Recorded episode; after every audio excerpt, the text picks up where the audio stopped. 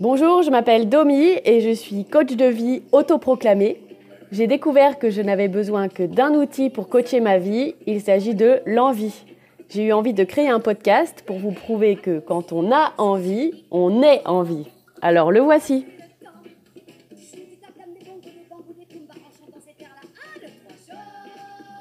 Oui, c'est bien Annie Cordy en fond sonore. J'avais envie. Vous écoutez l'épisode 1 du podcast En vie avec 3 i comme dans i. Cet épisode s'appelle L'envie d'avoir envie. Dans cet épisode, je voudrais vous présenter la notion du contraste de la vie et vous faire découvrir ce qui pourrait allumer votre vie. Bonne écoute. Qu'on me donne l'obscurité puis la lumière qu'on me donne la faim, la soif, puis un festin. Qu'on m'enlève ce qui est vain et secondaire, que je retrouve le prix de la vie enfin. Voilà, pour démarrer l'année, j'ai le Covid, ou la Covid. C'est cool parce que ça me permet d'avoir la voix de Johnny.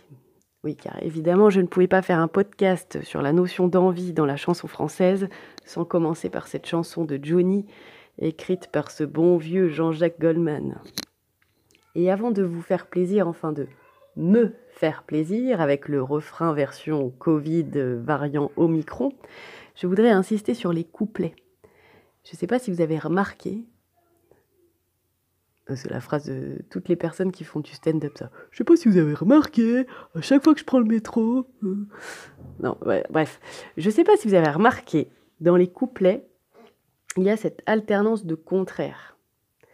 En fait, il y a une figure de style qui s'appelle euh, antithèse. Ça me rappelle les cours de français en seconde d'ailleurs, où on devait relever les figures de style d'un texte.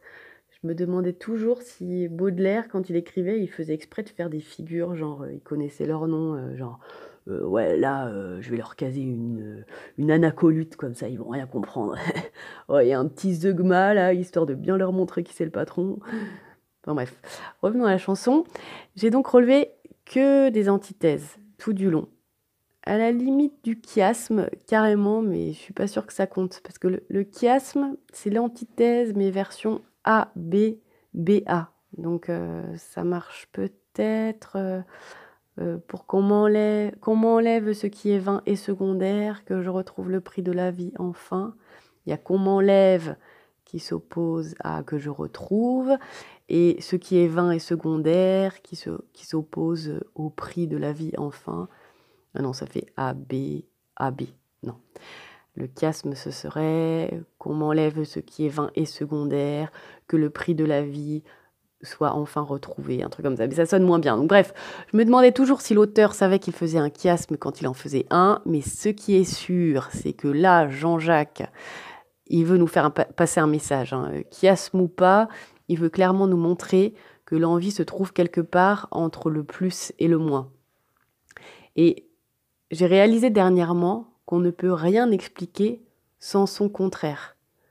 Par exemple, comment on pourrait faire l'expérience du chaud si on ne fait pas l'expérience du froid? Comment faire l'expérience de la satiété sans l'expérience de la faim? De la lumière sans l'obscurité? De la solitude si on n'est pas entouré Et de la santé si on ne fait pas l'expérience de la maladie? Comme c'est mon cas actuellement. Bref, que la vie est faite de contrastes et que tout s'explique par son contraire. Et ça, ça rejoint cette notion que j'ai entendue dans le podcast de Brooke Castillo, Certified Life Coach de la Life Coach School. Oui, parce que j'écoute des podcasts en anglais, ouais. Donc c'est la notion du 50-50 de la vie, euh, le 50-50 if you prefer. Et elle l'aborde d'abord au sujet des émotions. La vie est faite à moitié d'émotions agréables et à moitié d'émotions désagréables. Et c'est même grâce à ce contraste en fait qu'on peut les distinguer.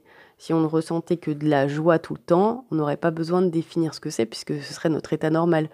Je peux expliquer la joie parce que j'ai expérimenté la peine. La sérénité non plus, ça n'existerait pas s'il n'y avait pas son contraire. Si on ne connaissait pas la tension, l'anxiété, on n'aurait pas besoin de la sérénité. Et j'avais jamais envisagé les choses sous cet angle. Pour moi, il y avait les émotions agréables et les autres, il fallait lutter contre. Elles n'avaient pas le droit d'être là.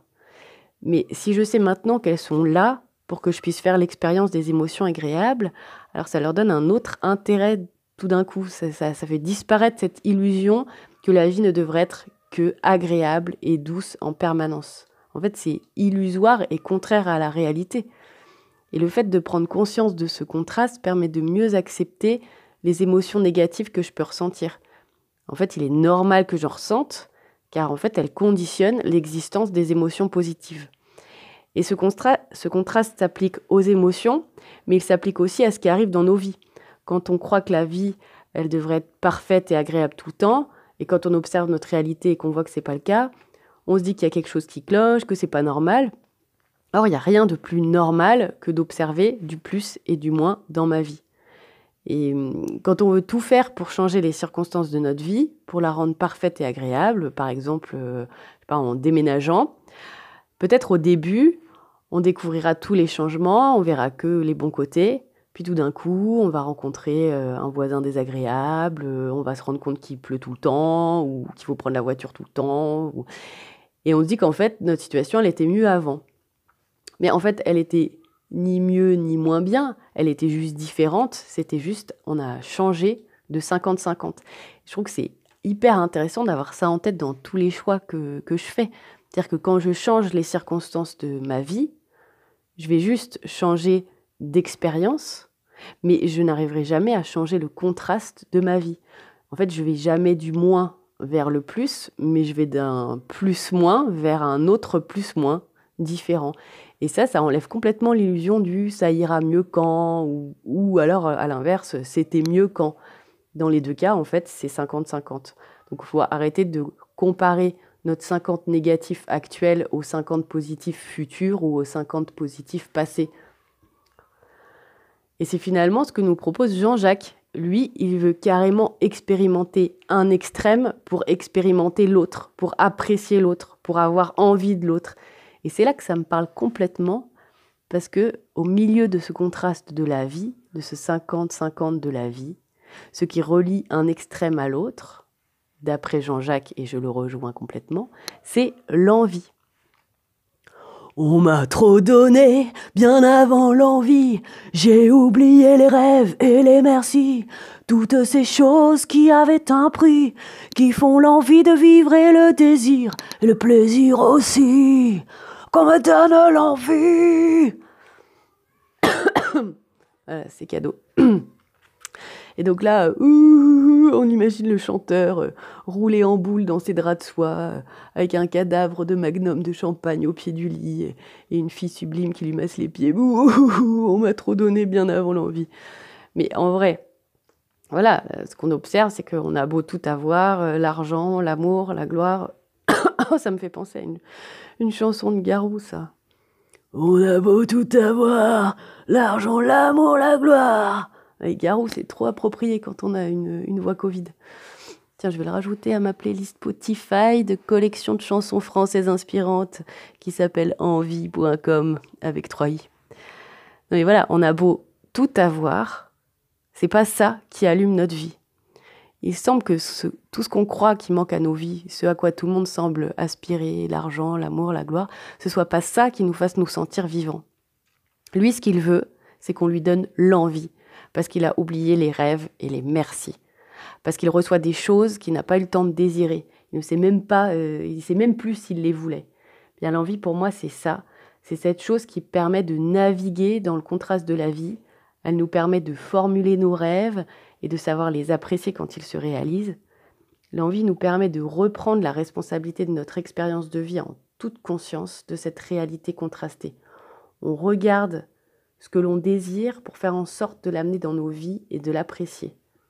En fait, avec l'envie, on retrouve nos rêves parce qu'on va chercher à l'intérieur de nous ce qui nous fait envie, ce qui nous fait vibrer, et on retrouve nos merci parce que quand nos envies se réalisent, alors on prend conscience du merveilleux cadeau de la vie et on se sent en vie avec 3 i, bien sûr. C'est ce que je vous proposerai dans l'épisode prochain, c'est d'aller à la recherche de nos envies pour retrouver dans un premier temps nos rêves et les merci suivront. En attendant, je vous souhaite que l'envie allume votre vie. Merci pour votre écoute. À jeudi prochain.